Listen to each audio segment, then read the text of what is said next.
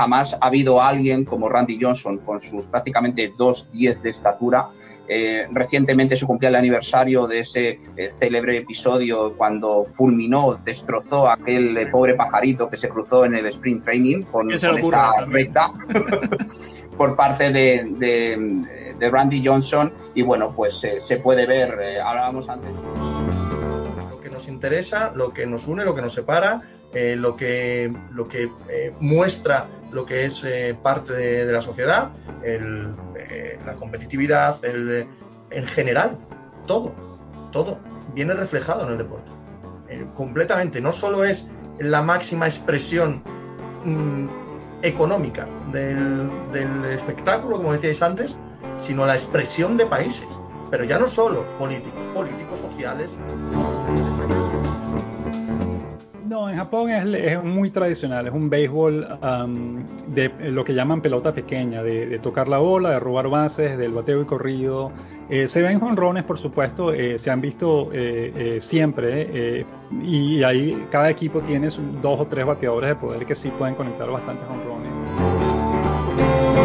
Estar expulsados ha tenido un arraigo más urbanita al baloncesto. El béisbol siempre ha sido un deporte más no del campo, pero un deporte más de esos suburbios blancos, ¿no? Que surgieron en los años 60 en Estados Unidos. Lo más claro es el caso de Nueva York, ¿no? Cómo eh, creció Brooklyn, cómo eh, eh, creció Long Island de esos suburbios blancos, que la gente se quedaba en la ciudad. Por entonces no molaba tanto vivir en la ciudad.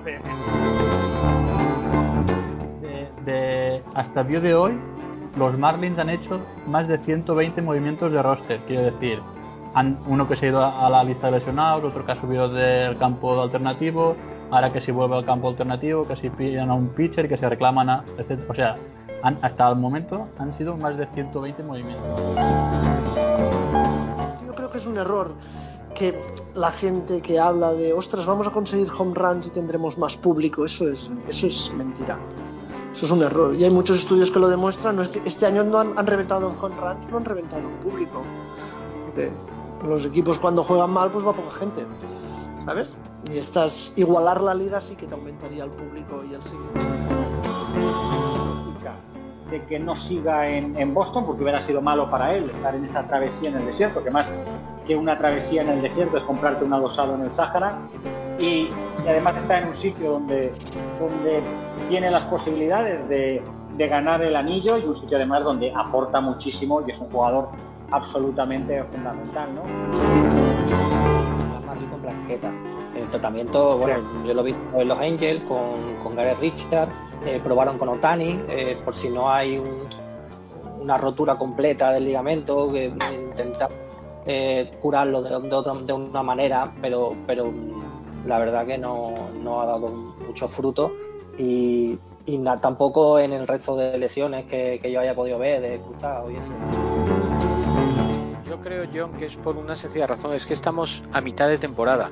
Sí, sí. claro, tú miras una temporada y estamos a mitad de temporada. Estamos jugando los playoffs, los series de campeonato a mitad de temporada. Entonces, claro, los jugadores y todo están acostumbrados a un tipo de, rendimiento, a un tipo de, entrenamientos orientados a 162 partidos. Han jugado 60. Es que todo tiene. El me parece, siempre me, me parece un jugador espléndido y no sé realmente eh, qué es lo que pretende este año Nueva York, porque lógicamente es ganar, pero parece que intentan por ahí eh, poner a Gleyber Torres o casi intentan quitárselo a Gleyber Torres del roster y para, obtener a Luis Castillo, ¿no? de los Cincinnati Reds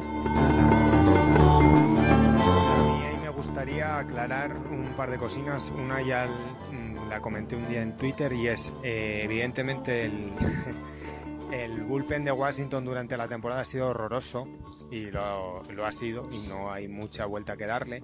Pero también hay que entender que cuando tus lanzadores abridores van más profundo en los partidos. Sí, no, absolutamente. Yo creo que lo has descrito a la perfección al final fueron unos años realmente donde se alcanzó un cierto éxito deportivo, basado principalmente en, eh, sobre todo en, esa parte analítica, ¿no? tan, tan en auge en los últimos años. y que, bueno, un poco fue la tendencia que trajo Neil Huntington, el, el general manager, y que yo sinceramente con dos años ya así, cuando además para mí éramos hasta favoritos en los dos partidos, pues bueno, pues a ver, hemos ido paso a paso. Primero hemos sido segundo puesto de Wildcard, ahora primer puesto de Wildcard. Bueno, pues a ver si a la tercera, como digo en la previa de Pichos Salvajes, a ver si a la tercera va la vencida. Pero a la vez, pues tengo, tengo la esperanza de, confiar en Zaidi, confiar en que esto lo vamos a llevar adelante. Hay gente que, que nos gusta ver este año también. Stremski, después del año de los que hizo el año pasado. No, desde 1972 no había ningún jugador que habría hecho como rookie 20 con rounds en una temporada para San Francisco. 60, 70, eh, eh, eh, que era el ídolo de, la población negra. Es que, vamos, tenía tres o cuatro figuras representativas y él era una de ellas. Y, de cómo conseguir que, una sociedad que a día de hoy tampoco es igualitaria, pero se lucha por ello gracias a, a personas como Hall of Fame desde 2003 que, que no hay nadie dentro, ¿no? Que, que la gente que se enfrenta al último al último voto, como qué va a pasar con, con cierta gente que entra, por ejemplo, el año que viene, como es el caso de Alex Rodríguez, está de esos debates que tenemos anualmente. No lo estamos teniendo, estamos hablando de él y, y de su pataleta en vez de que no lo hayan Muchas gracias, Ángel. Recibo aquí tu lanzamiento y soy Mamerto López y voy a hablar de los Cincinnati Reds. Bueno, pues seguramente muchos cuando piensan en la rivalidad de la Liga Central, de la División Central de la Liga Nacional. Domina la ciudad, quién es el principal equipo de, la ciudad. Eh, en el último año que llegaron los, los Mets a las seis mundiales en 2015, pues sí que se veían, ¿no? Muchas cosas de volvamos a ganar la ciudad, volvamos a dominar la ciudad, ahora somos nosotros los reyes de, de Nueva York y tal. Pero eh, creo que sí, existe ese pique, pero creo que rivalidad, auténtica rivalidad, eh, la tienen realmente con dos franquicias que están en, en su misma división y serían los Philadelphia Phillies y los Atlanta Hola, ¿qué tal? Eh, aquí estamos debutando con este nuevo podcast de béisbol, en el cual no solo vamos a hablar de Major League Baseball, vamos a hablar también de, pues de béisbol internacional, vamos a hablar también de, cultura, vamos a hablar muy bien de también historias curiosas de jugadores y también de actualidad, evidentemente. Y ahora mismo, pues estando como están las cosas, aquí tengo a don Pepe La Torre para la actualidad y esto es Tras el Diamante.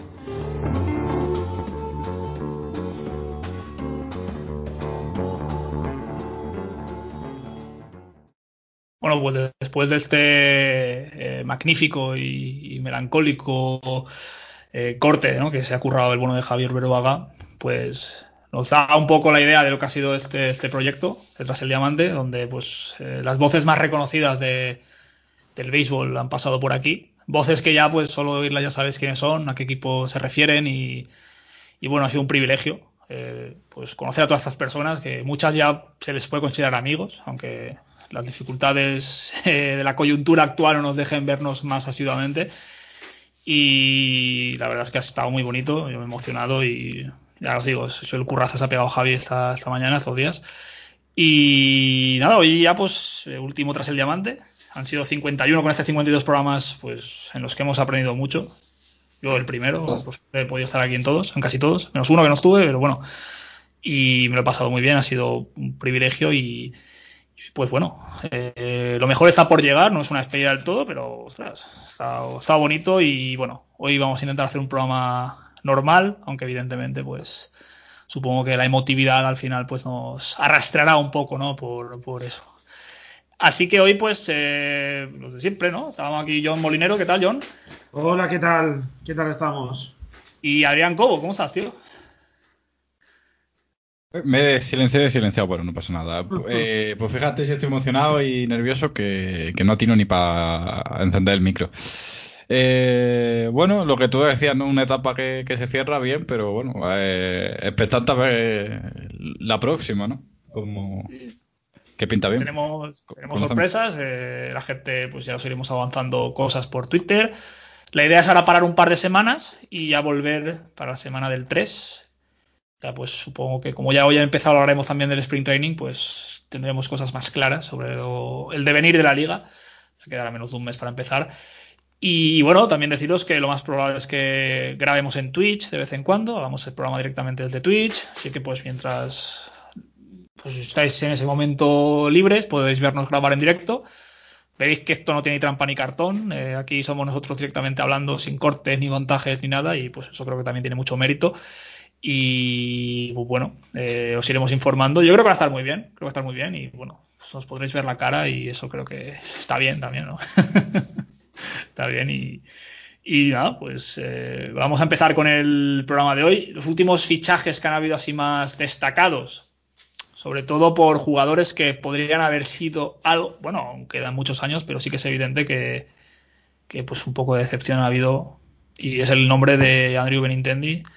Eh, John, te quiero preguntar, eh, pues bueno, intercambio a tres bandas en los que los Red Sox reciben a French y Cordero y algunos prospects que se han ido también para, para Kansas City, han habido varios equipos implicados. Pero Benintendi, ¿no? El otro día hablábamos de Dustin Pedroya, de todo lo que fue para la franquicia desde muy joven. Y bueno, sin ser tan bueno, porque no ganó ningún MVP, ningún rookie del año, sí que es verdad que Andrew Benintendi, en aquellos Red Sox que ganan las series mundiales, eh, los Red Sox de los 108 partidos de, de temporada regular, sí que daba la impresión de que iba a ser un joven que iba a marcar una época en Boston. Sin embargo, el, tanto el año siguiente, fue la de 2019, como el año anterior, pues su rendimiento bajó muchísimo. Eh, una pena para Red Sox, supongo. Sí, porque es un poco lo que tú decías, ¿no? Ahí tenían, he estado leyendo antes en algún sitio, lo llamaban el outfield de, de la triple B, con Benintendi, Jackie Bradley y Mookie Betts, que ahora mismo no queda ninguno. Y sí, pues parecía Benintendi un jugador eh, que tuvo un, un, debut muy exitoso, enseguida se, se asentó en el equipo, etcétera, pero no sé, ha tenido un desplome tremendo. O sea, enseguida problemas de strikeouts, de disciplina en el plato, de no, de no poder pegarle a la pelota con éxito, todas sus eh, eh, pues estadísticas, ¿no? Eh, las, que, las que quieras coger sobre todo a partir de 2018 de ese título. En 2019 pegaron un bajón importante, ya digo, una explosión de, de strikeouts. el promedio bajó bastante, eh, el poder pues se empezó a diluir un poco. Ya el año pasado sí que es verdad que jugó muy poco, eh, apenas 14 partidos y tal, pero ya el año pasado batió un, un promedio de, de 103. O sea, promedio, promedio de pitcher. Sí, yo creo, yo creo mmm, que da un poco la sensación que tengo yo es que eh, los Red Sox eh, han visto que era muy claro que ahí no se iba a poder recuperar nada de Benintendi, que era un jugador que ya estaba eh, muy perdido, que no iban a querer esperar y hacer toda la inversión que podían hacer en él o que tendrían que hacer en él para recuperarlo, para, para haberse desprendido de alguien que hace un par de años pues pintaba ser eh, fijo en la franquicia para, para, muchos años y encargarse ahí de, de, su posición en el outfield. No sé, veremos ahora si en Kansas City, con mucha menor presión mediática, cambio de aires, etcétera, pues le viene bien, se relaja un poco, se toma las cosas con calma. Porque sí, yo creo que daba la sensación que Benintendi se había metido en un bucle en, en los Red Sox del que le iba a costar mucho salir, ¿no? Eh, el outfield de Boston históricamente eh, es una pieza muy codiciada, pero con muchísima presión. Y bueno, yo creo que a él le vendrá bien este borrón y cuenta nueva. Y bueno, pues eh, Boston ha sacado lo que, lo que ha podido por él y a empezar un proyecto nuevo para ambas partes. Sí que es verdad que pues sorprende porque no deja de ser un jugador serio, ¿no? Un jugador que parecía bastante centrado en la en su trabajo, en su deporte y sorprende. Yo recuerdo que el año pasado leías muchos artículos porque eh, fue un bust total en el fantasy. Claro, de 2018 a, a 2019 pegó un bajón tan terrible que a esas edades extrañan. Pero claro, eh, no sé tú, Adri, como, como rival divisional, ¿qué piensas que ha podido influir en su, en su bajón? A ver, yo creo que que venía pensándolo saliendo de, de entrenar y viniendo aquí a casa y tal, ¿no? Eh, ¿Qué era lo que podría haber pasado con, con Benintendi? Yo eh, sie- siempre he pensado de que es un jugador que el hecho de estar en Boston siempre eh, lo ha elevado a, la enésima potencia, ¿no? El hecho de eh, todo lo que se pensaba de él, el potencial que, que tenía y hacia dónde iba a llegar, primero por, por hype y, segundo por, por eh, estar en Boston, ¿no? Simplemente por, por el hecho de jugar allí, eh, todas las aspiraciones y todo el hype que, que puedas tener se te se, se te eleva, ¿no? Es como que, además, bueno, hay que entender un poco que en el contexto de que Boston, pues, eh, en los últimos 25 o 30 años ha sido un- la ciudad del deporte casi por excelencia en Estados Unidos, ¿no? Y, y, sin el casi, yo creo que, que, influye a la hora de eso, pues de ver que, los jugadores, pues eh, todo el mundo quiere tener sus, sus ídolos locales y, los jugadores a, los que, que seguir y tal, y, y eh, Benintendi era, bueno, la- eh, eh, el número 7 del draft de una época oscura de, de los Rexos, ¿no? De, de una época en la que los Rexos eran, pues, el, estaban al nivel de los Astros, de los Rangers, de los Rockies, en, el pozo de la liga, ¿no? Y era, pues, eso, el jugador que, que iba a romper co- con esa dinámica, ¿no? Poco a poco y... Y al final no, no ha sido así. Yo, como rival divisional, a ver, siempre Benintendi ha sido un jugador que, que ha sido pues eh, está en la media de la liga, un poco por encima de la media de la liga en cuanto a bateo, ¿no? Eh, el hecho de que, bueno, Brad- de Jackie Bradley Jr. y Benintendi y perdón, y Mookie Betts eh, estén contigo, pues siempre te, te ayuda a progresar eh, progresivamente, ¿no? En, el, en el juego a, a cubrir tus, tus carencias, sobre todo en, en defensa, ¿no? Porque no dejaba de ser un jugador que tenía destellos, pero no tenía continuidad en, en cuanto a una solidez defensiva eh, al uso. Pero era eso, un jugador que, que, que al final del día era, um, era muy bueno. Era muy bueno en el sentido de. Era un jugador, pues eso, en la media de la liga un poco hacia arriba, pero era un buen jugador que podía haber llegado a ser muy, muy bueno. Y que al final, pues eh, es eso, no se, no se ha quedado en. En, en nada y bueno, un poco como lo que decimos siempre, ¿no? Esta temporada 2020 pues hay que cogerla pues eh, muy entre comillas todo, ¿no? Pero es lo que decía yo, ¿no? Al final ves que ciertas secuencias, ciertas repeticiones de, en el plato, ¿no? Cuando, cuando le lanzas cierto tipo de lanzamientos y ciertos tipos de, de cosas, pues es un, jugador muy muy consistente, ¿no? Y que en el, en el StatCast, ¿no? Creo que eh, se, me ha olvidado la estadística, pero creo que era que menos el, el sinker y, el, y la curva, eh, si me das un momento lo, lo miro en el Baseball Savant, pero era eh, todas las demás bolas ¿no? que le lanzaban tenía coeficiente negativo, entonces al final ves como que, que eso, que Benintendi era un jugador que aspiraba a más, que aspiraba mucho, pero no ha terminado nunca de desarrollarse, ¿no? Mm, fruto a lo mejor de haberlo subido pronto a MLB, no lo sé, porque en la temporada 2018 jugó bien y estaba en el en el DC, ¿no? Era, era joven, tenía 23 años, eh, lo digo ahora mismo, mira, exactamente, la curva y el sinker son, eh, aportaba bastante bien y en el resto aportaba bastante poco. Entonces es, un- es un problema al final de que no, pues ya saben los equipos por dónde atacarte, que es no lanzándote ese tipo de, de lanzamientos, ¿no? Eh, sobre todo la curva, que todo el mundo pues, era muy reconocible que, que Benintendi pues, con las curvas eh, era una maravilla, era de los mejores jugadores de, de la liga. Eh, con los change-ups también. De hecho, creo que era en, la temporada de 2018 fue de los mejores jugadores contra change-ups. Si no el mejor. Y bueno, ha, ido evolucionando y regresiendo y en regresión con su propio juego, ¿no? Y al final, pues bueno, eso lo ha ido notando, se ha ido notando en general y, bueno, yo creo que, que al final ha, ha salido muy por la puerta de atrás, ¿no? No sé si estarás de acuerdo tú conmigo, Mario, pero ha salido un poco por la puerta de atrás en un traspaso en el que no han obtenido gran cosa los, los Red Sox más que quitárselo y, venga, para afuera y otra cosa y, y no sé, poquita, poquita cosa. Sí, tal vez hubiera sido más comprensible después de 2019. De hecho, eh, antes de cerrar el mercado 2019 sonó con mucha fuerza para, para abandonar el equipo y me acuerdo que hubo un, pues sobre todo en las redes de, Boston, eh, pues había como sido fuerza, ¿no? Para decir, bueno, está teniendo un mal año, pero no es para echarlo y o para traspasar por él. yo creo que ya, pues, eh, ya visto lo que pasó el año pasado, aunque fue eso, tú dices una temporada a coger con pinzas, yo creo que ya ha sido la decisión, pues había que tomar.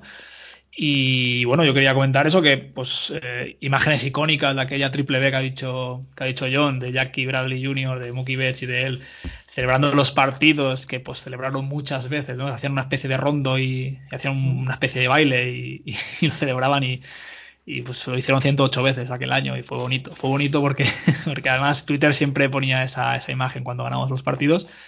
Y bueno, a la espera de Jackie Bradley Jr., que todavía no se sabe si firmará o no, eh, podemos decir que ya pues ya ha quedado extinguida esa, esa icónica, esa icónico outfield. Y bueno, por lo menos tienen el anillo para justificar un poco su historia. Y, yo, pues bueno, como seguidor de los Red Sox, le deseo toda la suerte del mundo a Nintendo. Creo que es un profesional como la Copa de un Pino pero que no ha tenido suerte estos dos años. Y, y, bueno, a ver lo que decía John, en un equipo con muchísima menos presión, pero a ver, a ver también de Kansas City. Luego hablaremos un poco de todos los equipos. Pero bueno, vamos si queréis a pasar ahora de la vuelta de dos hijos pródigos, eh, que bueno, no deja de ser, en mi opinión, contrataciones simbólicas. Eh, Joe, Joe, Paxton, James Paxton vuelve a, Seattle y Jay Carrita vuelve a, Chicago, donde pues triunfaron, ¿no? Si quieres, John, empezamos hablando de James Paxton, que pues no tuvo una carrera tan importante como la de Jay Carrita. No tiene ningún Cy Young, pero sí que tiene un no-hitter. De hecho, en, en, los, en los flashbacks de Major League Baseball TV se empeñan en que nos lo sepamos. con asiduidad. Eh, fue en Toronto. Bueno, es que vamos, quien, quien vea béisbol en Major, League, en Major League TV sabe perfectamente cómo fue aquello. Eso, eso y lo del águila este que se le posó, está todo. todo... Sí, sí, sale, sale, muy repetidamente. Eh, sí que es verdad que ficha por los Yankees, un movimiento muy importante por parte de los Yankees en 2019. Hace una temporada muy buena con 15 victorias, 6 derrotas, una era de 382 pero el año pasado en las 5 partidos, 20 entradas que disputa, ha quejado de lesiones, pues no tiene, un, tiene una era de casi de 7, eh, muy pocos strikeouts y pues bueno, al final, eh, bueno, strikeouts sí que tiene algunos, pero bueno, que no, no fue lo que se esperaba y pues bueno, supongo que los Yankees no entran en sus planes y él tampoco la de los Yankees y pues ha vuelto a Seattle y bueno, es un jugador importante para Seattle ahora. Sí, bueno, esta, ha sido, esta semana ha sido un poco para los fichajes, parece patrocinado por Turrones el Almendro, ¿no? Que todo el mundo ha vuelto a casa. y sí, a ver, yo creo que lo de Paxton mmm, no le ha salido bien lo de mmm, el experimento en los Yankees. El año pasado, pues sí, apenas jugó cinco partidos, es que lanzó 20, 20 entradas en todo en toda la temporada pasada, un poco al estilo Kluber y bueno, es eh, un lanzador que ganó mucho prestigio ahí en esa época 2017-2018 en, en, Seattle con ese no hitter que decías, un era incluso por debajo de 3 ¿no? en el 2017, pero que sí tenía buenos registros eh, en general. El FIP varias veces estuvo por, por debajo de 3. Eh, supongo que, bueno, eh, una época un, tanto oscura en Seattle que la defensa no, no la ayudó mucho. Y bueno, en sí, en, los Yankees, pues no la han querido renovar, no le han ofrecido opción.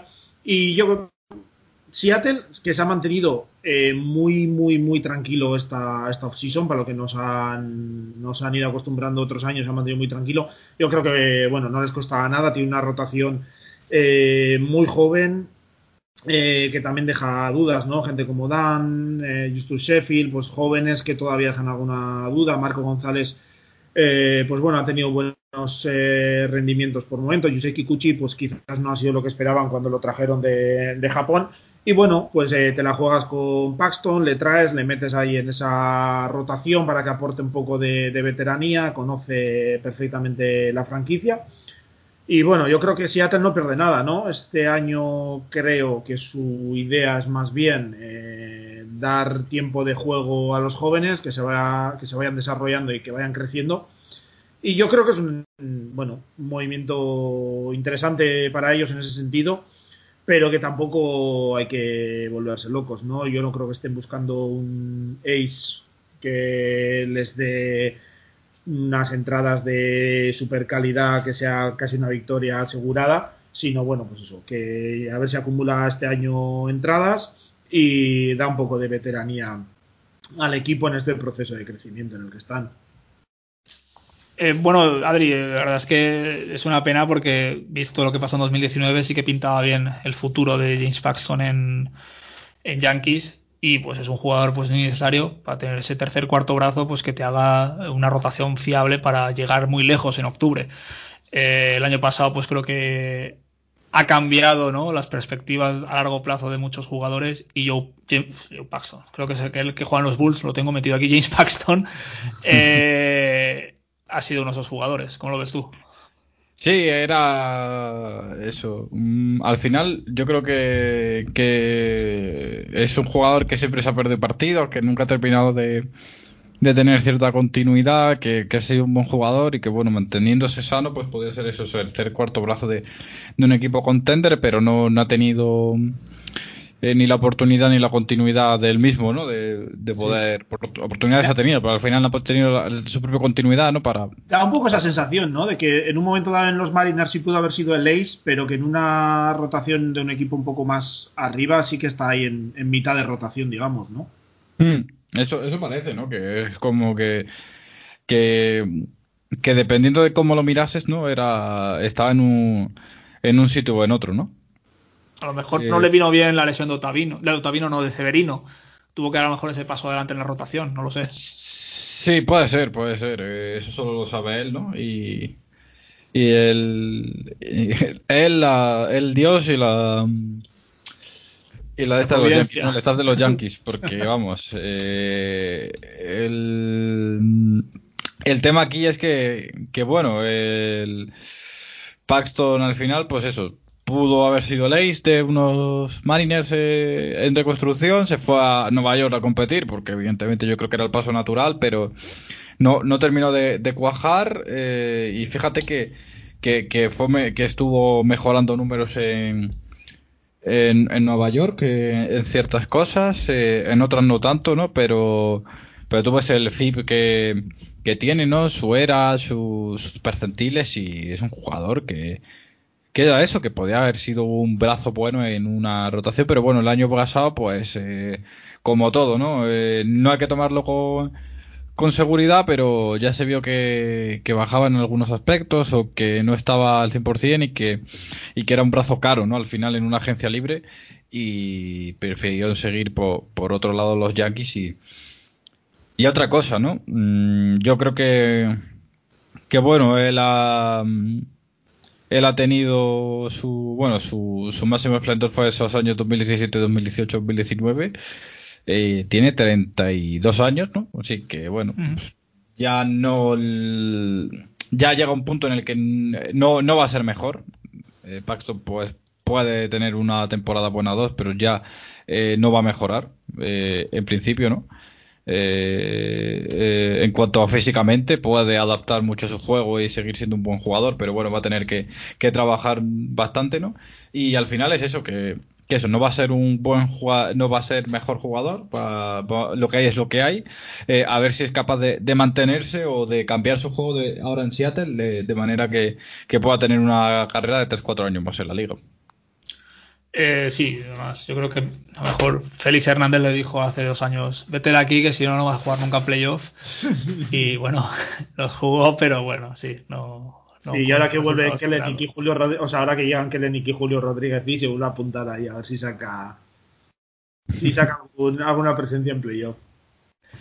Tenemos que hablar de los Mariners pronto porque creo que es un equipo que, que bueno, que cae simpático. Bueno, ahora quiero hablaros de- del otro Que por hijo- cierto, antes de cerrar lo de Paxton, el, el partido, el quinto partido de la serie de campeonato que hace contra Houston, eh, es, me- es media serie para Yankees, ¿eh? Digo que, que estamos hablando cosas de que, bueno, que tal y cual, pero eh, aquel partido todavía lo tengo yo en la retina. Sí. Correcto, sí, sí. ¿Aquel no fue el Altuve? El del. El de. No. No, el ese fue el No, sexto. ese. Ese fue el sexto, vale, vale. Eh, eh, uf, aquel partido. Gracias a aquel partido y aquellas decisiones pudimos, en Tras el Diamante, tener varios meses de contenido extra. Eh, nada, ahora, pues hablar de- del otro hijo pródigo, que bueno, eh, a los que llevéis viendo béisbol hace poco, nos, a lo mejor no, no llegáis a coincidir con aquella monstruosa temporada de Jay Carrieta en Chicago Cubs, la del año 2015 me refiero, donde llegó a 22 victorias 1.77 de era, cuatro partidos completos con tres shutouts y obviamente fue el Cy Young de aquel año y pues luego que tuvo también mucha implicación y mucho que ver en 2016 donde los Cavs por fin rompieron la maldición, consiguieron las series mundiales y desde entonces pues venido a menos, ¿no? Eh, cumple 35 años el mes que viene, eh, firma por un año, pero yo creo que tanto John como Adrián coincidirán conmigo de que no, no esperamos mucho de Jay Carrita este año después de dos años pésimos en Filadelfia. John, empieza tú a contarnos qué, nos- qué te parece. eh, No, este a ver. de. Más simbólico que otra cosa, supongo. Sí, a ver, eh, bueno, eh, a, la rotación de Chicago seguro que le viene bien una ayuda como la de Arrieta, eh, pero sí, eh, a ver, yo creo que hay un componente claro de nostalgia o, pues bueno, por reverdecer viejos laureles. Pero bueno, bueno, es que Arrieta era un lanzador que vino de Baltimore, que era pues que no era fondo de la rotación, prácticamente fondo de armario. Y llegó a, a Wrigley Field, a Chicago, cuando fichó por los Cavs. Y misteriosamente eh, empezó a controlar, o sea, a evitar home runs eh, como loco. Prácticamente no le sacaban la pelota de- del estadio. Estoy viendo aquí. En 2014 permitió 0,3 home runs cada nueve entradas, 0,4 en 2015, en 2016 subió un poco a 0,7, pero fueron sus, los tres años buenos que ha tenido. Eh, eras eh, ya en 2015 que ganó el Young, quedó sexto en el MVP, una era de, de 1,77. eh, vamos, eh, sí me que es verdad que me- me parecen números, aquí viéndolo en, en referencia, me parecen números increíbles. Sí, sí que es verdad que nunca ha sido un lanzador que apabulle por, por, por strikeouts. Lo más que ha conseguido fueron 9,6 en, en 2014, pero vamos, eh, que luego ya empezó a tener en 2017 ciertos problemas con los home runs y claro, te vas a Filadelfia que tiene un estadio que la pelota sale volando a poco que, que le soples un poco, pues claro, eh, se ha ido todo ese todo eso que había conseguido, eh, se ha ido, ¿no? También ha perdido un poco de velocidad en, en la fastball en, este, en estos últimos dos, tres años, un par de millas por hora que, que al final te van a complicar la- las cosas y, nada, pues al final se ha notado en Filadelfia, sí que ha conseguido eh, controlar ciertas cosas, yo creo que por tema veteranía y tal, ha, ha conseguido gestionar pues el control sin ser excesivamente bueno, pues bueno, lo ha podido gestionar un poco. Pero bueno, pues le ha pesado otras cosas, la, la edad, el, rendimiento. Y yo creo que viene, bueno, a Chicago, pues a ver si estira un par más de años, le da algunas entradas a, a los Caps, que sí se ha mantenido bastante sano en los últimos años. Y pues eso, todo lo que puedan sacar los Caps, eh, pues bienvenido sea. Pero tampoco mm, pinta que vaya a ser un jugador con esta edad ahora mismo que vaya a tener una explosión como la que tuvo en, en 2014, ¿no? Eh, que tenía todavía 27, 28 años. Yo creo que, bueno, pues, comerá entradas, medio la rotación ahí y ha echado una mano en lo que pueda a, Chicago. Bueno, en Filadelfia tiene una, ha tenido una carrera equilibrada, 22 victorias, 23 derrotas, pero es que las, las clavó eh, en cada temporada, menos la primera que quedó 10-11, 8-8 la de 2019 y 4-4 el año pasado. Bueno, es un dato curioso que, que dejó por aquí. Y bueno, iba a decir Adrián que nos contara algo de Carreta porque lo disfrutó en Baltimore, pero viendo aquí sus estadísticas en Baltimore, eh, a lo mejor más que disfrutarlo lo sufrió un poco. Eh, no sé si nos quieres comentar algo de en primera persona, Adri. Eh, sí, siempre la, la, la prensa de Baltimore ha hablado bastante mal de, de Arrieta, ¿no? Como que era eso, el, el, el, el jugador. Bueno, más, más que de Arrieta, el, el del, de- del cómo mm, eh, el equipo, el club, ¿no? Eh, no ha sabido controlar talento y al final Arrieta era. Bueno, hemos visto que, que al final sus problemas eran los, los home runs y ciertos hits y, y tal, ¿no? Eh, estar en un ambiente en el que es más proclive el, el ataque, ¿no? Eh, le venía mal y en Chicago, pues tal, ¿no? Y, y siempre se vio como, como esa mosca detrás de la oreja de eh, cuántos Arrietas hemos tenido por aquí que a lo mejor co- con, ciertos ajustes y ciertos controles podrían haber sido buenos pitchers, ¿no? Y además, pues bueno, Arrieta se malvendió y al final acabó siendo, pues, eh, candidato a ser ya un tres años seguidos y, y MVP, ¿no? ¿No disteis Eh, ahí a Arrieta y Pedro Strop por, por no sé quién? Eh, no me su- Sí, a Pedro Stop, sí, sí, sí. Y dinero nos dieron, sí. O sea, que Pedro fue- Strop también le funcionó muy bien a, a Chicago, así que... Ahí está. Y además era un jugador que, bueno, pero Pedro Stop ya, ya, habrías, ya había jugado bien en, en Baltimore, ¿no? Sí. O sea, fue un poco, ca- casi en aquel momento fue como que la piedra del traspaso fue Pedro Stop, ¿no? Sí. Y Arrieta fue como, bueno, eh, quitarlo, quitarnos a este del medio porque ya va a empezar a cobrar arbitraje y tal, ¿no?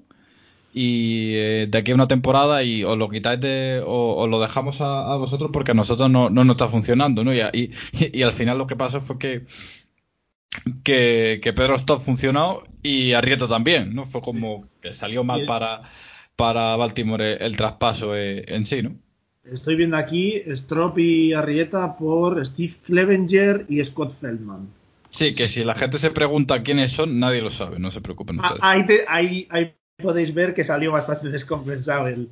¿No es el hermano de Clevinger de los padres? Eh, no, porque es Clevenger. Es Clevenger, sí, sí. que Ah, jugó- vale, vale, lo he entendido mal. Yo tampoco lo Jugó, jugó como 50 partidos en dos años Clevenger y Feldman me parece que lanzó 90 entradas en media temporada para Baltimore. Es como, bueno, fue, fue un movimiento un poco, un poco a la desesperada porque todavía le quedaba un, un año de, eh, de control de arbitraje barato a, a Rieta, ¿no? O sea, eh, le quedaba un año de prearbitraje todavía, pero fue como, bueno, eh, o, lo- lo quitamos del medio y, y tal, y, y bueno, y lo de Perro Stop pues, fue un poco tal, pero bueno, ¿qué, qué se le va a hacer? Eso- A- al final eso, eh, era un jugador que era muy malo en Baltimore y se convirtió muy bueno en Chicago y entonces pues como que ha sido un poco eh, en la comedia de los últimos años te- a lo mejor la culpa es de, de nosotros más de que los demás sepan aprovechar nuestro talento, ¿no? Yo, yo creo que esa, esa pregunta que has hecho, ese planteamiento de cuántos arrietas habrán pasado por aquí, eso creo que en Pittsburgh también es un equipo que, que Sí, esa pregunta sí, sí. está a la orden del día. Ahora también, también te digo que la reconversión de Arrieta o el cambio de, de 180 grados total que hizo una vez que llegó a Chicago también es, es de estudiar en el sentido que yo creo que pocos casos tan, Sí, muy pocos casos tan bestias, ¿no? Al tan final. bestias o, o- obvios o, o increíbles habrá habido de una, un cambio total de un jugador en cuanto a rendimiento de, por, por cambiar de, de un equipo a otro. Y, y honrando nuestro próximo podcast, nuestro próximo nombre, eh, lideró la liga en, en pitcheo salvaje, en Wild Pitch, eh, en el 16 y en el 17. O sea, lideró la liga. O sea, está desbocado completamente, Carrita. Sí, sí. Pues. Bueno, yo sé, tampoco hay mucho más que hablar, simplemente es pues que Darrieta, pues eh, la, la, la duda circunstante en, en Baltimore es eh, hasta qué punto eh, es esto una casualidad, pero cuando ves que no es el primer caso que pasa en, en Baltimore, a lo mejor sí el más bestia, pero no el, no el único, eh, ¿qué, qué ha pasado en, el, en, el, en cuanto al desarrollo de, de los jugadores en los últimos 15 años, ¿no? Bueno, con la perspectiva de los años veremos. Eh, a lo mejor jugadores que han jugado ahora hace poco en Baltimore, ¿qué tal se desarrollan en, en otros equipos? Eh, nada, el tema de, de fichaje, tampoco queremos dar la matraca mucho, o recontrataciones. Eh, una de las barbas más famosas de la liga, y pues bueno, jugador que en el último partido de, de liga o de World Series dio el que más dio que hablar, evidentemente, por razones eh, extradeportivas, es Justin Turner, que a sus 34 años renueva con- por dos años más por los Dodgers, con un sueldo nada descabellado de 17 millones de dólares al año. Y bueno, yo hablaba antes con John antes, me parece un sueldo un poco exagerado, pero bueno, deben tener las cosas muy claras en, en- en- en California, Los Ángeles. Sí, yo creo que le pagan un poco, creo que hemos dicho que eran dos años, 34 millones, ¿no? Sí. Eh, pues ¿Hay una, parece- tercera, ¿Hay una nación en tercer año, algo así? No lo sé, no Bueno, lo he visto. que he leído no, no recuerdo.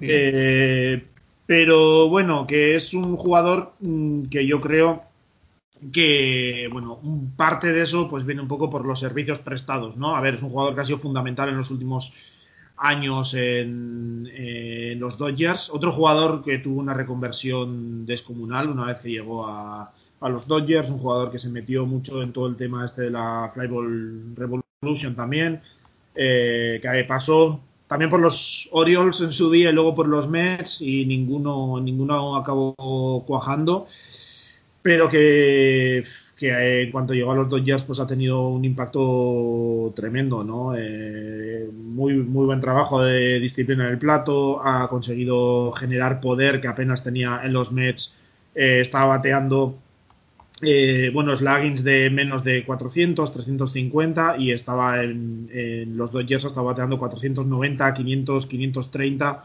así que ha hecho un trabajo descomunal ahí, ¿no?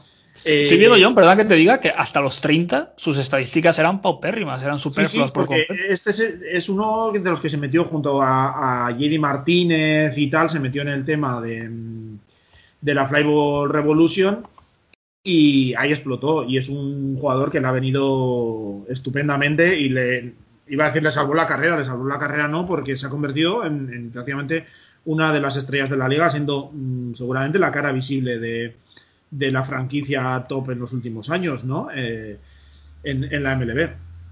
Y bueno, es un jugador que no sé si en defensa quizás no sea lo más eh, mejor tercera base que te puedas encontrar, pero bueno, te hace un, un servicio interesante. Yo creo que estaba claro que los Dodgers lo iban a, querer retener. Además, tenían el hueco claro en, en tercera. Eh, y, y, bueno, pues lo han querido eh, han ido a lo seguro. Turner está, yo creo que no puede estar más contento en los Dodgers. Un par de años más. Yo tenía la duda, tengo la duda, sí que es verdad que bien, repasando aquí datos, eh, pues parece que los ratios, etcétera, se han mantenido bastante bien en los últimos eh, años. Vamos a ver, ¿no? Eh, la edad también ya tiene 36 años. Veremos a ver cómo, cómo le afecta. Quizás, pues eso, le, empieza a costar un poco.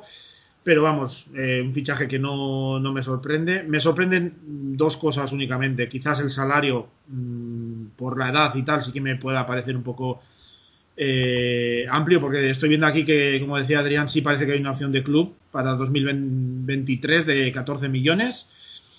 Eh, y por lo que he oído, parece que el finalista por, por, hacerse con sus servicios había sido Milwaukee, que eso sí quizás me sorprende porque sí que tiene un, un infield bastante completo. Pero bueno, me sorprende eso, el resto yo creo que era de, de esperar. Adri, jugador de estos que empieza, pues eso, que se descubre en la parte ya en la que se presume la parte final de su carrera y que lo que decía yo, ¿no? La cara visible de estos Dodgers, sobre todo antes de, pues, aspirar continuamente esos años a ganar todas las series mundiales, que hasta este año no lo habían conseguido. Mm. Sí, ahora, al final es eso, el, la cara visible, el jugador que, que cambió un poco la, la dinámica, a lo mejor, eh, junto con Kershaw, ¿no? Estos últimos cinco años, eh, en cuanto a eh, iconos deportivos eh, en, en los Dodgers. Creo que, que, cambiaron un poco por, por ahí ellos el, todo esto. Y, y, bueno yo creo que lo que decía John al final un poco el, el pago por los servicios prestados. Vamos a ver esa, esa opción de, de, de tercer año eh, hasta qué punto por ejemplo pues de esos 34 millones a lo mejor eh, son 3 o 4 eh, en buyout ¿no? para aligerar un poco que eh, el, el, dinero que le van a pagar estas dos siguientes temporadas y tal. Tampoco creo que, que tengan tanto problema los, los Dodgers en, pagar dinero, ¿no?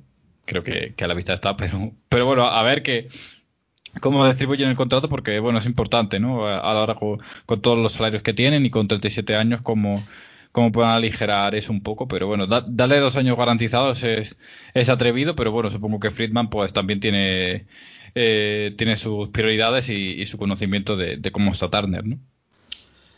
Pues sí, si os parece vamos a dejar ya la, parte de, fichajes y contrataciones. Eh, bueno, no sé si habéis visto en las redes, pero ya pues eh, las primeras imágenes de los Springs Trainings y, veo a la gente muy sonriente, muy tranquila, no sé, me, ha dado buena vibra esas imágenes que he visto. De momento ya podemos decir que los pitchers sí ya están haciendo pues una planificación a 162 partidos, lo cual está muy bien. Y bueno, yo basándome en otras ligas como la NBA o la NHL, que ya pues apenas están suspendiéndose partidos por, por la COVID, creo que es una muy buena sensación para lo que está por venir. Ya lo comentamos el otro día, al final las los únicos cambios que van a permanecer en, respecto a la tan pues, extraña temporada pasada van a ser los, los dobles partidos en el mismo día, siete entradas cada uno, y el corredor en base, eh, cuando a partir de bases a partir de entradas extra. Eh, nada, quería preguntaros qué, sensaciones tenéis, qué- cómo veis estos primeros eh, Pitcher and Catcher Report y pues nada, una breve conversación sobre lo que está por venir este Spring Training. No, yo ahora estamos en, como tú dices, ¿no? En este momento también de, pues bueno, que todo el mundo está contento. Hoy estaba eh, Twitter, pues eso, con todos los jugadores de los equipos que están reportando hoy y que reportan en, en esos días. Eh, pues eso, que deseosos de empezar, todos con ganas, todos en, en la mejor forma de, de su vida, como todos los años. Eh, sobre todo Vlad Guerrero Jr., que parece que se ha quedado en los huesos, según están, están comentando. Y nada, esto, pues el primer día es eso, fotos, todos contentos, todos con ganas, todos que vienen a tope. Eh, nada, yo creo que pues lo, lo habitual también me gusta, sinceramente, que, que después de un año y medio eh, complicado, o a un año, año y pico complicado, eh, pues mm, tener esa sensación de normalidad, ¿no? De los jugadores que, que vienen todos con ganas, que vienen a, a tope. Y nada, pues a empezar a cogerlo. Veremos a ver lo que más está hablando de lo que más trabajo van a tener que hacer los equipos va a ser, parece que con los pitchers, de preparar los brazos para, pues eso, de una temporada que ha sido muy corta a una temporada que vuelve a su longitud habitual, pero que es como dos veces y media lo que lanzaron el año pasado, pues preparar es un poco. Y nada, en estos días sí que están comentando que se esperan eh, en los próximos dos tres días bastantes movimientos de firmas de, de agentes libres que puedan quedar y tal, porque hoy a partir de los equipos también pueden poner a jugadores en, la lista de lesionados de 60 días, lo que le saca del roster de 40 y que se espera que en los próximos tres días pues pueda haber movimientos, ¿no? Así que veremos lo que queda, pues ya aquí Bradley Jr. y compañía, pues que irán firmando en los próximos días. Pero sobre todo yo creo que es eso, ganas y que empiecen ya todos a trabajar y que se normalice un poco toda la, la situación. ¿Tus sensaciones, Adri? Sí, un poco eso, que, que se normalice la, la liga, que se normalice el tal y, y sobre todo la, la oportunidad de, de ver a- de volver a ver pues eh, jugadores de prospect y, y tal que llevamos pues tiempo sin ver, ¿no? Básicamente lo único que, te llegas es la, la información de los de, los equipos alternativos que hubo la, temporada pasada en gracias a los insiders y cosas que se filtraban y, y tal, pero bueno, tener información tú real de, sensaciones, de ver a jugadores, de, de estadísticas, de, de tal, ¿no? Sin el condicionante de es una temporada corta, de no sé qué, sino sí. Pues al final eh, eh, el hecho de ver eh, una temporada como, como otra cualquiera, ¿no? Aunque no, no lo vaya a ser del todo, pero bueno, por lo menos eh, medianamente, ¿no?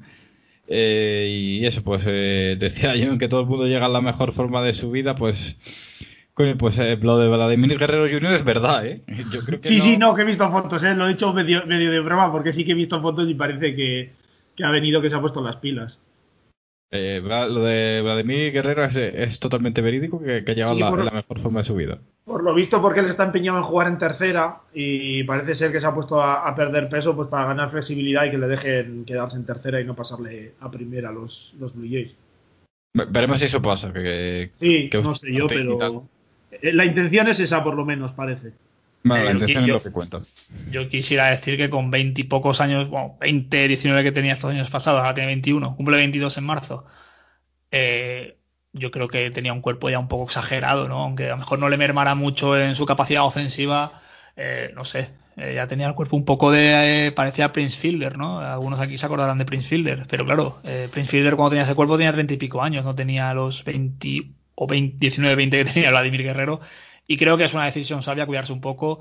Ya tendrá tiempo para estarse en la liga, para que juegue ya pues prácticamente solo y le salgan temporadones como Pablo Sandoval y toda esta gente que con mucho sobrepeso ha hecho grandes producciones de, de- de bateo en, en la liga. Y el ídolo Bartolo Colón, que lo saco a colación porque ha firmado hoy, me parece, un contrato con un equipo de México para jugar allí.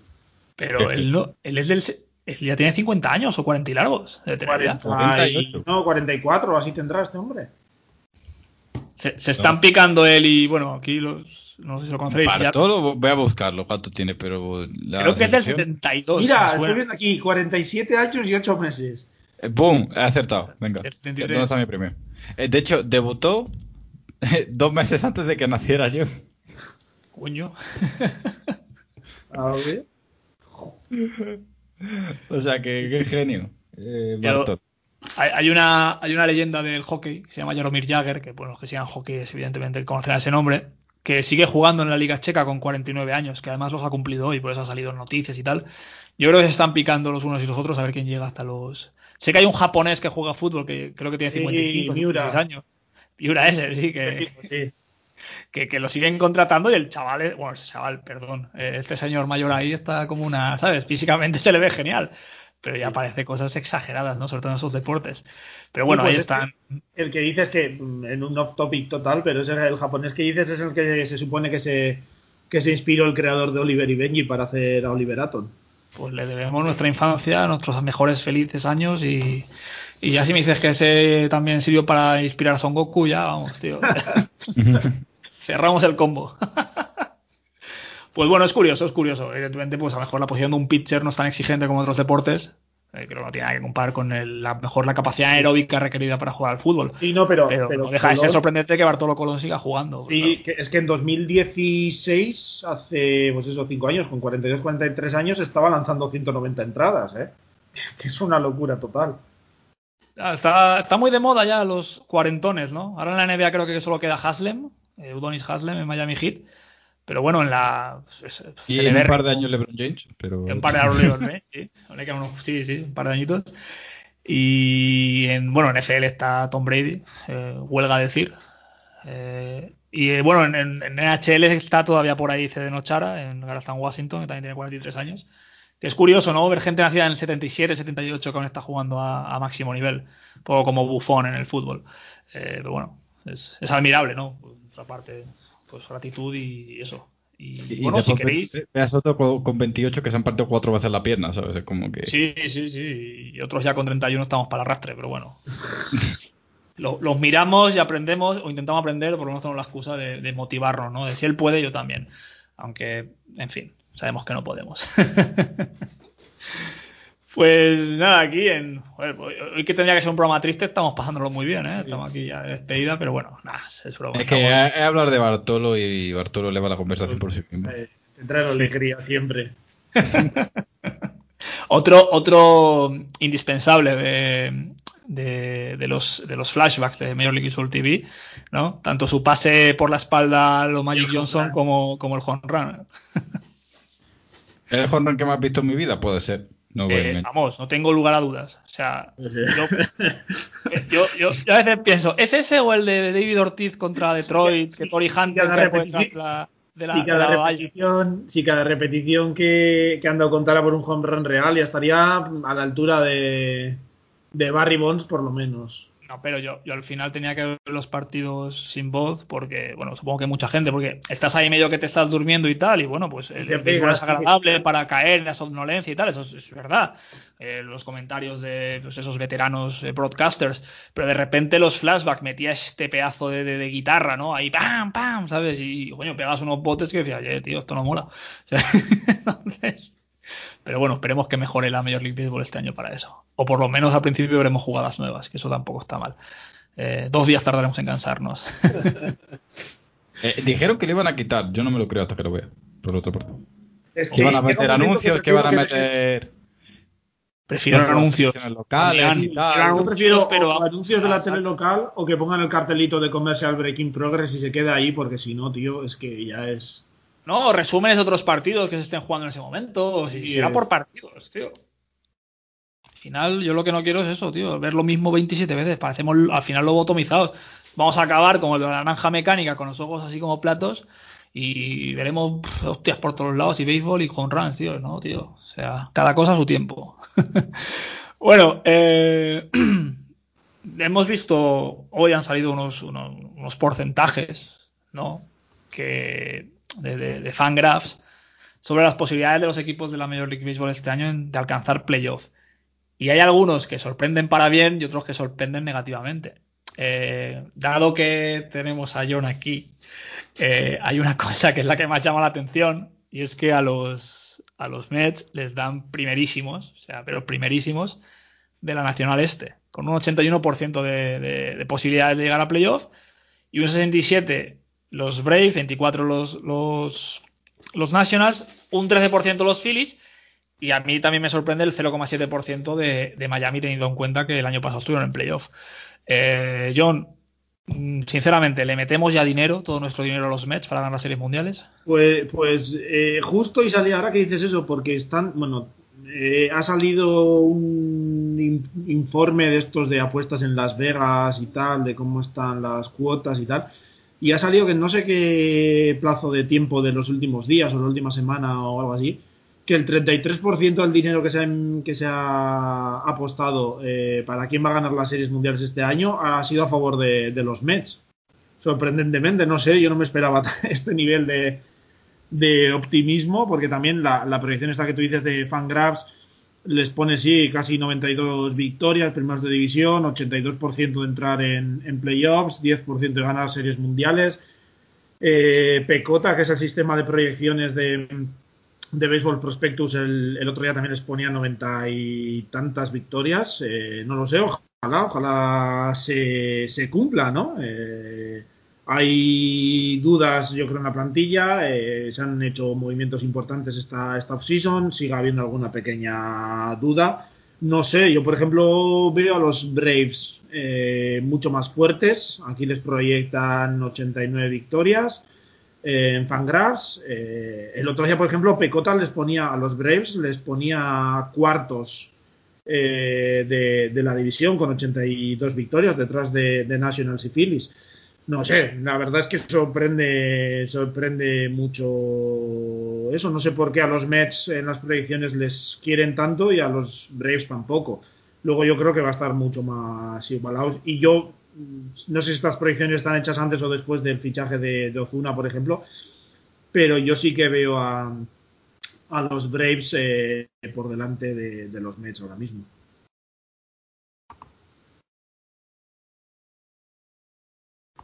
Yo, la verdad es que, sinceramente, el año pasado también dijeron que los Braves eh, iba a estar un poco apretado y tal, y al final, pues estuvieron partido de las series mundiales, así que.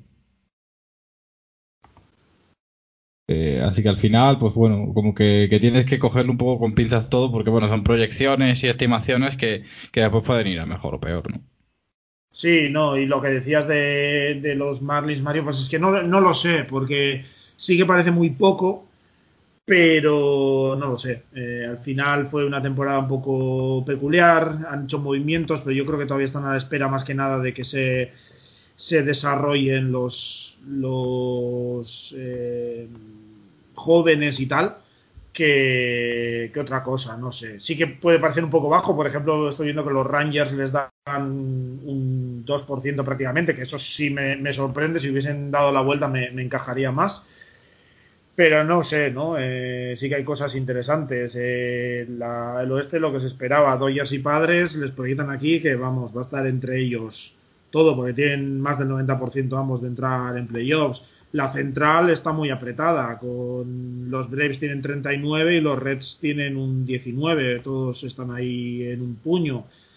No lo sé, cosas curiosas. También me sorprende que los Blue Jays apenas les dan un 54%. Los Yankees son claros favoritos, ¿no? Con, con 8 victorias eh, más se les, se les proyecta. No lo sé, me parecen cosas. eh, hay cosas curiosas por ahí, sí, en las proyecciones, porque bueno, al final son números y no cuentan lesiones ni nada, que luego ya veremos cómo, cómo se van desarrollando.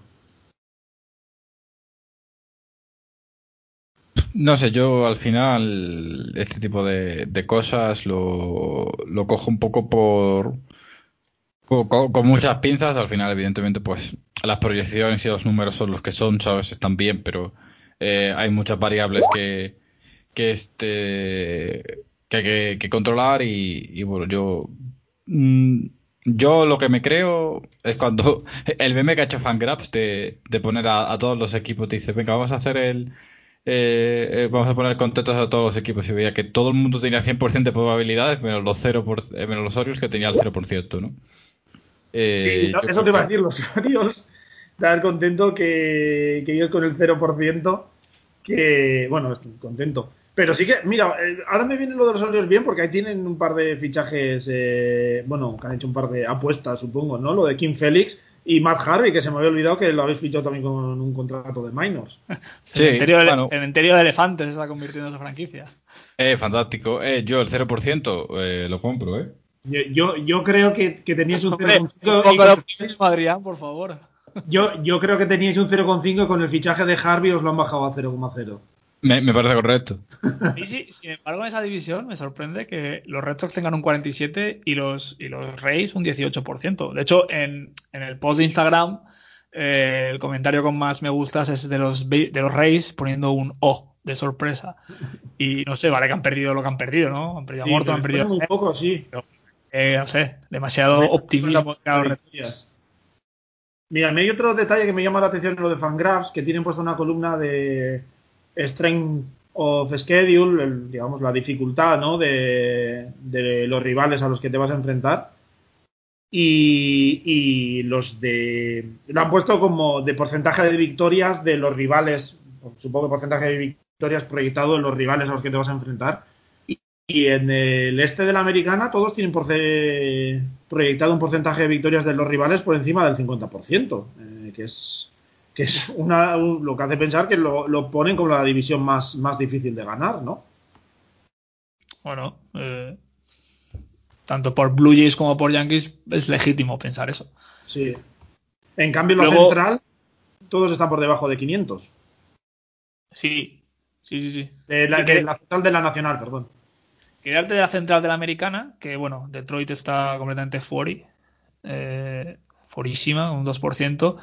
Eh, Kansas City tiene 10, eh, Cleveland 17 y luego sí que es verdad pues que dan por hecho que, el primer puesto de esa división se lo van a disputar tanto Twins como, como White Sox y no sorprenda a nadie realmente. Es decir, no es el porcentaje tan del 90% que tienen Padres y Dodgers, pero sí que es verdad que, que Twins y, y White Sox son los dos mejores equipos de y casi podríamos decir de, de la, de la conferencia, casi, de la liga. Sí, si quitas a lo mejor eh, Yankees Astros y ahí ahí. O sea, casi que los White Sox son el mejor equipo de la de esa liga. Y tengo muchas ganas de verlos este año. Ya lo hemos dicho varias veces y creo que va a estar muy bien. Que lo que empezaron a crear el año pasado, este año lo van a, a confirmar y va a ser una temporada muy, muy buena. Es mi impresión. Hay que tener en cuenta, a ver ahora cómo reaccionan, porque los, ah, los White Sox están entrando ya en el terreno de se les va a exigir eh, ya ganar, ¿no? Hasta ahora puede ser, eh, bueno, van creciendo, si entran en playoffs bien, si dan, pasan tal bien, si ganan la división bien, eh, pero ahora ya poco a poco, con las inversiones que se han hecho, el tiempo de desarrollo que han tenido los jóvenes y tal, se les va a empezar ya a exigir eh, que vayan, que entren en playoff seguro, que vayan pasando rondas, etcétera. Entonces, a ver cómo, cómo lo llevan y el, la gran incógnita que hay de cómo va a llevar Tony La Russa en eh, la vuelta a los banquillos y, y esta plantilla que se está hablando mucho, ¿no? De la juventud de la plantilla y cómo lo va- se van a arreglar con, con Tony La Russa. Que son casi 80 años, ¿eh? O sea, son 77, Porque creo. se- se me ha 76. olvidado lo de la rusa eh, en White Sox, ¿eh? Se me Es que, olvidó. y es que se habló mucho en su momento, pero últimamente ha quedado un poco apartado. Con los fichajes y tal que ha habido, ha quedado un poco olvidado, pero va a ser curioso de ver. Sí, sí, sí, no, lo que tú dices, John, es un béisbol muy joven, eh, con un béisbol más clásico, más antiguo, más arcaico, no sé. Hasta- la rusa le, acercas un iPad y te lo tira a la cara. O sea, Sí, sí, el- papel y boli y muchas, y muchas hojas para. Y igual, igual en Las Vegas, aparte de quién gana las series mundiales, este, igual también tienen una apuesta de cuánto va a durar la rusa de, de entrenador antes de que se amotinen los, los jóvenes, que eso también puede ser. O, o- o porque fenezca, no lo sé. Llámame- Veremos. Vamos sí, a va esa apuesta porque tiene que haber algo de. ¿Cuánto tarda Eloy Jiménez en tirarle un iPad a Tommy La Russa? Lo mismo se paga bien, ¿eh? Bueno, podremos decir que aquí lo dijimos primero, Adri. Eh, ojo. Eh, el cort- este corte y el de. Buah, yo creo que los White Sox son el mejor equipo de, de, de esa, de esa liga. Verás tú, van a quedar guapísimos. Ah, por suerte este podcast quedará ya eh, encerrado en las mazmorras del... no, no vamos a borrar nada. Esto, esto se quedará siempre en la cuenta de Evox y de Spotify y tal. Y- Mario, y a los, a los que les proyectan bastante bien es a los Red Sox, ¿no? Porque Es lo que quería comentar antes, pero aquí el, el- el valenciano intrépido tenía el, el- micrófono apagado, lo que ha forzado que John me hablara por, por Skype, por el texto. Y sí, ¿no? Es, es- me, me sorprende eso, que, que estén tan por encima de Tampa Bay. Que, pues eso, Tampa Bay lo hemos dicho, ha perdido lo que ha perdido, pero no sé, a, a Boston le dan 47 y a Tampa Bay por debajo de 20. Ojalá, oye, ojalá. Supongo que quien hace esto tiene algo de idea de, de béisbol. Así que Sí, a ver, a mí. nos aferramos a ello. A mí Boston sí que me parece que la, el line-up, yo creo que ya lo he comentado en algún programa últimamente, eh, el line-up es bastante interesante y los movimientos de los últimos días de, de Marvin González, Kike Hernández y tal, yo creo que son movimientos muy, muy chulos que pueden aportar mucho ahí. Pero la duda sigue siendo la rotación, ¿no? Yo con esa Sí, rotación, las 86 sobre- victorias que proyectan, la rotación y el, y el, el bullpen, no sé yo, ¿eh? Bueno, el bullpen con Otavio no se ha reforzado, pero sí que es verdad que, que la incógnita de la salud de Eduardo Rodríguez pues va a estar ahí, porque al final es quien hace dos años te, te mantuvo un poco la dignidad en esa plantilla. Entonces, eh, es eso. De momento no, no he leído nada, no sé cómo está, pero bueno, eh, a veces cuando no escuchas nada es que son buenas noticias y me gustaría pensar por su salud, ¿no? Bueno, quien no lo sepa, tuvo derivado del COVID, el paso del COVID muy al principio, sé que muy fuerte, y de, desarrolló una especie de arritmias cardiovasculares pues peligrosas y preocupantes en una persona de su edad. Entonces, claro, el año pasado no jugó y este año, pues a ver, de momento está clear to play, pero bueno, vamos a ver a ver qué se dice de él. Sí, Eh, de momento os ojalá- libréis por lo menos de, que, de tener a Chris Matza de, de abridor, que lo habéis traspasado. Por cierto, un traspaso un tanto curioso, ¿no? El, el de Tampa y, y Boston de hoy. Pues ni me he enterado, tío. O sea, ahora mismo estoy aquí que no. Ni... Pues ese- un traspaso que si lo denuncian mañana en la fiscalía eh, es un hurto de mayor. A ver. Porque el, el Ronaldo Hernández este, el, el que pilla Boston, se esperaba bastante de, de- en Tampa, ¿no? Incluso si Sí, de- de hecho, se- que, que no iban a traer el Zunino, catcher titular que no iban a renovar a. Zunino. Sí, eso, que no iban a renovar a Zunino para que jugara el eh, Ronaldo Hernández y al final lo han traspasado por, a él y a alguien por, por Sí, y a- Sprink, o es sea, Massa y Spriggs por Ronaldo Hernández y Nick Sogar, que Nick Sogar es un buen shortstop de, de proyecto y, y Ronaldo Hernández era pues, eh, pues casi top 15 prospect de, de catchers eh, eh, en la liga. Pues primera noticia de este, de este trade. No, ha sido ahora, ha sido esta tarde, me parece. Ha sido. He estado centrando en los, los que habíamos tenido estos días y no. Bueno, pues a ver, no, no tengo mucho que decir respecto a ese, a ese trade. Y, y bueno, eh, antes también quería comentarlo, me sorprende, no me sorprende, pero bueno, a- hablamos de los Orioles que le dan un 0%, pero aquí en el gráfico que tengo yo, a, a Color- a Colorado Rockies le dan un 0,1%. Eh, no sé, es que tengo que hacer la, la guía de los Rockies este año, así que no sé qué voy a contar de este equipo, que no sean todo penurias, pero bueno, sí que es verdad que la marcha de Arenado pues ya ha sido un desastre para ese proyecto que, que yo siempre lo he defendido, o sea, eh, ese trío de Black, Monestory y Arenado es uno de los tríos más atractivos de la liga y uno de los tríos más agradables de ver y no sé, es una pena Era. que no haya cuajado. Era, era, evidentemente, era. Pero, pero bueno, mira, no sé. Es que es tan solitario, el, el- el- los Rockies están tan ahí en medio de la nada y, y ya solo les falta esto, tío. Que, que- que lo- lo- lo- las pocas ilusiones que tenían los aficionados ya se las, se las. Yo creo que es la culpa de Coors, que es una cerveza de mierda. Y, y a raíz de ahí todo, todo es un efecto dominó. Pero, fin, que vuelva Tulowitzki, aunque sea para, para la foto. Y, Sí. y bueno, veremos a ver.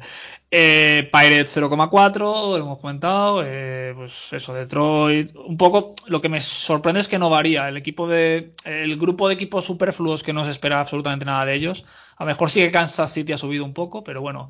eh, Orioles, Rangers, eh, Tigers, eh, Marlins, que me sorprende que estén por el año pasado y tal. Pirates y, y Rockies este año que se se ha metido. Sí, pero bueno, yo creo que, por ejemplo, Orioles y Tigers, yo creo que están en una situación similar de esperando que llegue la gente joven, que se vayan desarrollando, ¿no? En los Tigers, pues quizás más picheo con Scubal y, y Casey Mice y compañía. En los Orioles, pues Moncastle, a ver cuando llega Andy Rutschman y tal. Creo que por lo menos tienen puntos para ser optimistas, pero no sé. eh, Rockies yo creo que no tiene nada. Los Rockies es eh, despedirse de Story este año y poco más, que supongo en algún momento quizás en el deadline lo, traspasen. Los Pirates tienen a que Brian Hayes y nada, la nada más absoluta y poco más. Eh, por lo menos yo creo que Tigers y Orioles, pues aunque sean un futuro a medio plazo, pero tienen cosas para, para empezar a ser optimistas, vamos. Otro, otros dos equipos que me sorprenden porque pues sí que es verdad que año pasado se habló mucho de ellos, sobre todo por el fichaje de Boone Garner, son los Diamondbacks, pues que no les dan opciones prácticamente de nada. Pero luego su anterior equipo, los Giants, eh, no sé, es un equipo que recordemos que hasta hace siete años ganó las series mundiales y las ganó tres veces en, cinco años. Es decir, que no estamos hablando de un equipo que, que esté acostumbrado, por lo menos en los últimos años, a estar allá. Aunque eran jugadores, ¿no? De aquello, creo que sí que por ahí va a hacer Posey. Pero es un equipo que tampoco, ¿no? O sea, creo que esa división va a ser un machaque continuo en los partidos interdivisionales de, de Dodgers y de San Diego. Y yo creo que va a ser, pues eso, aburrido de ver menos cuando jueguen contra ellos, ¿no? Entonces, eh, cuando jueguen Dodgers y San Diego va a ser partidos muy interesantes, pero los demás partidos divisionales van a ser un poco una, una charanga. No sé si vosotros veis algo de, de oportunidad para los Giants. Es un equipo que, joder, tiene su base social. Los Giants, eh, voy a decir algo que, que, va a hacer otro cortecito de aquí a, poco. Eh, pero bueno, los Giants es un equipo que, que tiene una pinta entre mala y muy mala, ¿sabes? Es que están eh, haciendo eh, están haciendo plantilla con, con, lo que queda de otras plantillas, ¿no? Con, sí, con esa sensación, ¿no? Con Alex Boot eh, pagándole el, la qualifying offer a, este, a, Kevin Kaufman. el bullpen son yo y 10 tíos más, ¿no? está bien fichar a Alex Dickerson. Eh, Tommy La Estela sí me ha parecido un fichaje bastante bueno, las cosas como son, pero como que, que Kurt Casali pues, yendo desde Reds a, allí, por, bueno, por, por, tener un buen base, perdón, un buen catcher suplente, pero poquito más, ¿no? Es como que. Mira, que a mí me parece que, la plantilla de, de, los Giants es de las que podrían sacarle mucho juego en, en Tampa, porque me parece que tiene nombres eh, Tommy Lastela, Donovan Solano te pueden hacer cosas, eh, Mike Jastremski con la explosión que ha tenido, tienes la, la veteranía de Posey, Crawford, Brandon Bell. Sí que es un lineup mm, muy, muy mayor. Estoy viendo aquí la media de edad y quitando a Mauricio Dubón, todos están por encima de 30 años. Y en el banquillo parecido, porque tienes a Longoria con 35 y a Darin Raff también casi con 35. Pero luego tienes a Wilmer Flores, tienes a pitchers pues que bueno, Johnny Cueto ya estaba muy mayor, muchos problemas de lesiones últimamente, pero bueno, Gaussman, Butal, Aaron Sánchez que han firmado ahora, que comentabas, en el bullpen han traído a James McKee y tal. Sí queda un poco esa sensación de que han traído cosas que han ido sobrando, entre comillas, en otros lados, más contratos tóxicos, súper tóxicos que tienen, pero no sé, que quizás de, de, esa plantilla que si lo encajas bien y tal, pues igual te pueden dar una sorpresa con unas victorias, como en el último par de años que han acabado eh, siempre llegando con dudas al deadline de si van a competir o no. Siempre se han quedado luego, se han hundido después, pero te pueden sacar ese 50% de victorias. Y que nunca lo hemos hecho, pero ahora vamos a cambiar como los nuevos propósitos para el nuevo podcast. Y aquí ahora a partir de ahora le deseamos la mayor de las suertes a Gay Kapler, aunque nos ha dado grandes momentos eh, en este podcast. Eh, este va a ser su año guarda esto, Adri, guarda este, este trozo. Eh, cuando, hagamos los podcasts en Twitch, nos van a sacar una de clips que va a estar guapo. Yo creo que va a estar bien. Pero evidentemente no pienso que el bueno de Kapler no tuvo su oportunidad de hacerlo en, Filadelfia y fue un desastre. Así que supongo que este año tampoco, tampoco tal. Y bueno, a lo mejor eh, retraen a Botki al desastre que van a ser las temporadas próximas o venideras de los, de, los Giants y bueno, pues eso que les quedará. Eh, pero sí, sí, la verdad es que bueno, este porcentaje a la gente le da para especular, a nosotros nos da para hablar un rato y bueno, no deja de ser curioso, ¿no? Porque ya te digo, sorprende mucho lo de, lo de Atlanta, sorprende mucho lo de Mets, y bueno, si ya queréis acabar para la, antes lo hemos comentado un, poco por encima, pero la, central de la nacional es la que más apretada dan, no dan un favorito claro. Y a mí personalmente me sorprende que los Brewers estén tan cerca de los Cardinals. Yo pienso que por los fichajes que ha hecho y por la línea ascendente, o la línea que se mantiene siempre en playoff de los Cardinals, tiene mucho mejor equipo que, que Milwaukee. Sí, sí, yo estoy contigo en eso. Es la sensación que tengo también un poco, ¿no? Sí que supongo que dependerá un poco Eh, a ver, eh, para, empezar, Christian Jelic tiene que volver por sus fueros, eso está claro, no puede ser el del año pasado. Luego a ver si Lorenzo Kane este año eh, juega, si que Stone Hura qué nivel da, eh, no lo sé. Sí que a mí, por ejemplo, me sorprendía, ¿no? Por eso también comentaba antes, eso de que han estado de finalistas pujando por, por Turner. Eh, no lo sé, veremos a ver eh, si confían. O sea, quiere decir que parece un signo de que ellos confían en lo que tienen y que lo querían seguir reforzando, ¿no? Tienen ese, bueno, eh, el dúo de Josh Hader y Devin Williams, que eh, ahí sí que es, pues eso, top, top, yo creo, en, la, en toda la MLB, que a ver qué les da. Y esa rotación que de la que yo no me termino de fiar, no me terminaba de fiar el año pasado tampoco, y sin embargo, pues tuvieron un buen rendimiento en, en, 2020, ¿no? Veremos a ver si se traslada, pero sí, yo me quedo un poco con la misma sensación de que me sorprendía ver a, los Brewers por delante de, de los Cardinals en, la división, porque yo veo a los Cardinals bastante, bastante favoritos. Fíjate que tengo ganas de ver a Brandon Woodruff, porque es un jugador que sonó mucho para Red Sox. Me parece un jugador muy decente, que cumple muy bien cuando sale a lanzar. Y yo creo que ya es este año, ¿no? De confirmación de que es un jugador, un pitcher de, de, definitivo, decisivo en esta liga. No pongamos a entre los 20 mejores de la liga, pero sí que puede estar entre los 30 35 mejores pitchers de la liga y es un tío que pues, eso, a mí me transmite mucha seguridad. Me hubiera gustado que hubiera venido a Red Sox, pero bueno, sí que es verdad que, que sufre también muchas lesiones y, y, pues sí, vamos a ver. Yo con ganas, eh, este equipo le tengo mucho aprecio y a ver, a ver qué consigue hacer este año. Eh, Adri, ¿se nos ha acabado en el tintero? O... Mm, yo diría que no, ¿no? Ya todo está, está hablado, ¿no? Pues. Y ya, y ya hemos dado cortes para que la gente después nos diga, dijisteis esto, y yo diré, pues es verdad. Seguro que hay gente que da cuenta de ello. Eh, pues, que ¿Nos pueden hacer la libreta de Bartolo Colón o algo así? no, no, no, John, tengo un nombre mejor. El iPad de Tony Larusa. Oh, me gusta. Sí, señor. Voto, yo voto a favor totalmente. Vamos Entonces, a darle la idea. Si hay que hacer un crowdfunding, hago, hago mi aportación ahora. Vamos a hacer la idea, vamos a pasársela a Major League Baseball, que seguro que la compra. sí, sí.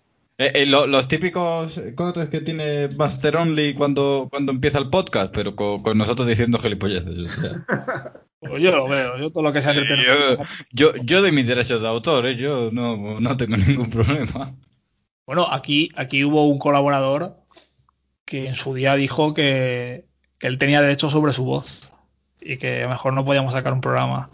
Eh, él sabe quién es, le doy un abrazo muy grande. Legalmente es así, ¿eh? así que. Luego esos arrebatos de locura que tanto males de cabeza nos ha dado, pero que lo ha compensado con su sabiduría y, y su análisis de anuncios de la Major League Baseball. Creo que ya no hace falta decir quién es, todo el mundo lo sabe. Y bueno, yo creo que ya está, hemos acabado. Eh... ¿Hay una preguntilla por ahí? O... No, deciros eso, que ha sido un placer pues, conoceros eh, tras el diamante, que ha sido magnífico y que bueno, que agradecer a toda esa gente que de forma desinteresada y altruista ha colaborado con nosotros y que nos ha hecho esto más fácil, que al fin y al cabo no es otra cosa que crear contenido beisbolístico en España. Hay otros canales que también lo hacen pero bueno, yo pues aquí reivindicamos siempre la forma y el trato, ¿no? Que aquí el que viene siempre pues, pues viene pues eso, a pasarlo bien, a hablar como si estuviéramos en un bar, como si fuéramos amigos. Y creo que es un poco el éxito de que nos hayamos mantenido enteros, con nuestros más y nuestros menos.